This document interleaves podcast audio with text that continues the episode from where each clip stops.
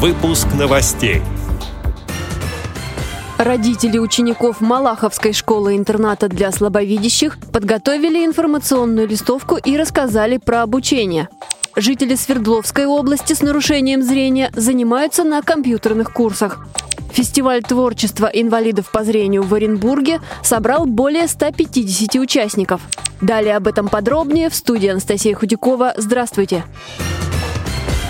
Всероссийское общество слепых находится в тесном контакте с общеобразовательными учреждениями для обучающихся с инвалидностью по зрению и оказывает им информационную поддержку. Новость об этом на официальном сайте ВОЗ опубликовала пресс-служба. Так, в адрес президента Александра Неумывакина с просьбой об информационной поддержке обратилась Малаховская школа-интернат четвертого вида для слабовидящих.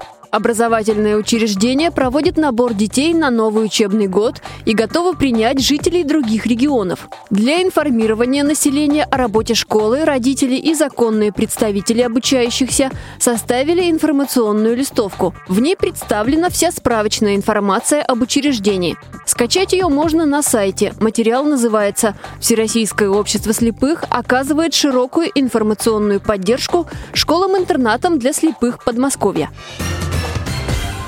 В Свердловской области жители Каменск-Уральска с нарушением зрения занимаются на компьютерных курсах. Организаторы проекта получили на это президентский грант. Там уже выпустили две группы слабовидящих и одну группу тотально незрячих. На завершающем обучение занятии среди слушателей провели конкурс под названием «Кто быстрее, кто качественнее». Конечно, скорость придет со временем, а вот качество работы зависит от образования, интеллекта и накопленного жизненного опыта, сообщает газета «Каменский рабочий».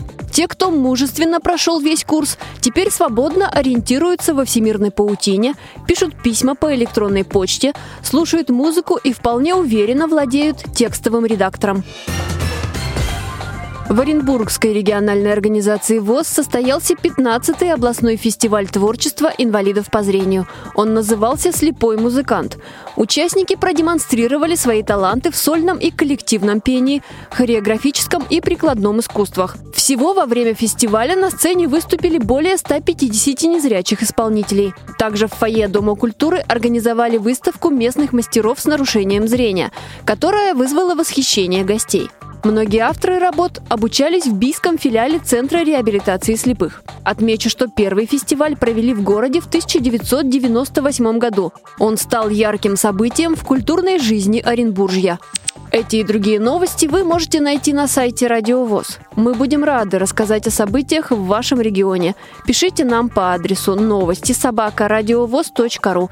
Всего доброго и до встречи!